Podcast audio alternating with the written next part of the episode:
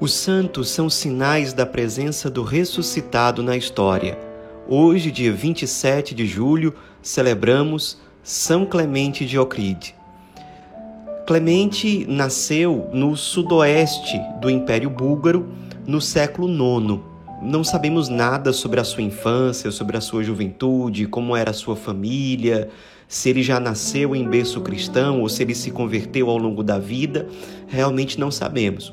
O que sabemos é que no século IX, o príncipe da Morávia ficava no Império Búlgaro, pediu ao imperador de Constantinopla que enviasse missionários que pudessem evangelizar os povos eslavos na língua eslava, porque os missionários germânicos que tinham chegado antes eles queriam evangelizar em latim e fazer as cerimônias religiosas, inclusive as missas em latim, e isso fazia com que os eslavos tivessem uma grande dificuldade de entender o que estava acontecendo e de se deixarem evangelizar. Então, o príncipe do Império Búlgaro fez esse apelo ao imperador de Constantinopla e o imperador enviou os grandes São Cirilo e São Metódio para evangelizar os povos eslavos. E eles fizeram um trabalho belíssimo de evangelização, não à toa são chamados de apóstolos do Oriente. Inclusive, aprendendo as línguas eslavas, organizando um alfabeto, uma gramática, para a partir daí traduzir os rituais cristãos todos para essas línguas e eles tiveram um grande sucesso realmente na evangelização, de fundar novas dioceses, de conseguir vocações para a vida sacerdotal, para a vida religiosa, fizeram um trabalho magnífico. E São Clemente se tornou praticamente um braço direito de São Cirilo e São Metódio. Foi um, um discípulo muito fiel desses dois grandes apóstolos e ajudou muito nesse trabalho de evangelização. Depois houve várias dificuldades, porque o príncipe que havia, digamos assim, trazido São Cirilo e São Metódio perdeu muito poder para um sobrinho e esse sobrinho já era a favor mais dos missionários que queriam evangelizar, priorizando a língua latina.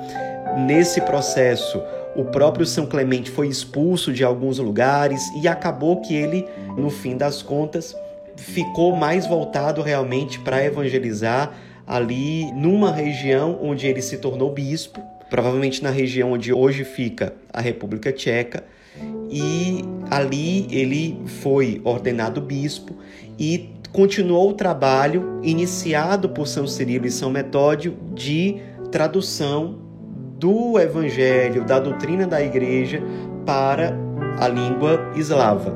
E de forma que ele é considerado praticamente um pai das línguas eslavas. Ele, não à toa, é considerado patrono da educação de vários países eslavos, porque ele via que primeiro era preciso saber se comunicar com os povos eslavos, fazer com que eles tivessem um alfabeto, uma gramática bem organizada, para a partir dessa base educacional ele apresentar o evangelho. E assim ele fez com muita paciência, com muito esmero, com muita sabedoria e conseguiu realmente muitos frutos, fundando mosteiros. O mais famoso que ele fundou foi um mosteiro em Ocride. E foi tão forte a ligação dele com essa cidade que até hoje ele é chamado de São Clemente de Ocride, que uma cidadezinha que fica nas margens de um grande lago na Macedônia, quase que na divisa com a Albânia. Fazia parte do grande império búlgaro na época. E nesse mosteiro havia uma grande escola onde ele fundou uma corrente de ensino literário e a ideia dele, inclusive no fim da vida, era morar ali. Ele não conseguiu exatamente fazer isso porque ele até realmente a velhice, ele foi muito fiel no seu ministério como bispo até tentou sair antes, não deixaram, e ele teve que preparar um sucessor e nesse processo acabou que ele não conseguiu morar nesse mosteiro de Ocride como ele desejava. Mas o fato é que foi um grande evangelizador que percebeu que era preciso ter uma base cultural para disseminar as sementes do evangelho. E isso ele fez com muita coragem, sendo perseguido muitas vezes, muitas vezes correndo risco de ser preso ou de ser assassinado diante de tantos conflitos que existiam, e foi um dos grandes instrumentos humanos utilizados por Deus para a evangelização dos povos eslavos que o veneram com muita devoção desde quando ele faleceu e o seu corpo foi levado para Ocride, para esse mosteiro fundado por ele, e muitos eslavos visitam o seu túmulo até hoje e são numerosos os relatos de graças recebidas, de curas ou milagres alcançados pela intercessão de São Clemente, especialmente por aqueles que fazem essa peregrinação até o seu túmulo lá em Ocride. Também foi importante, a gente deve destacar, a marca positiva deixada pelos escritos de São Clemente de Ocride ao longo do tempo. Ele deixou uma biografia muito bem feita dos seus, digamos assim, mestres no apostolado, que foram São Cirilo e São Metódio, e também os seus escritos foram muito importantes, especialmente os seus sermões foram muito importantes para a evangelização dos cristãos na Rússia.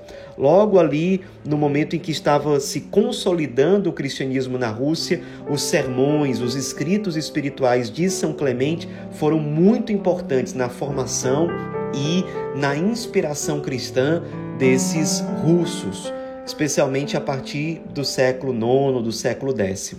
Nos inspiremos na vida desse grande santo que, com muita sabedoria, com muita paciência, com muito empenho, deixou marcas muito positivas de evangelização e de salvação na vida, especialmente dos povos eslavos. São Clemente de Ocride, rogai por nós.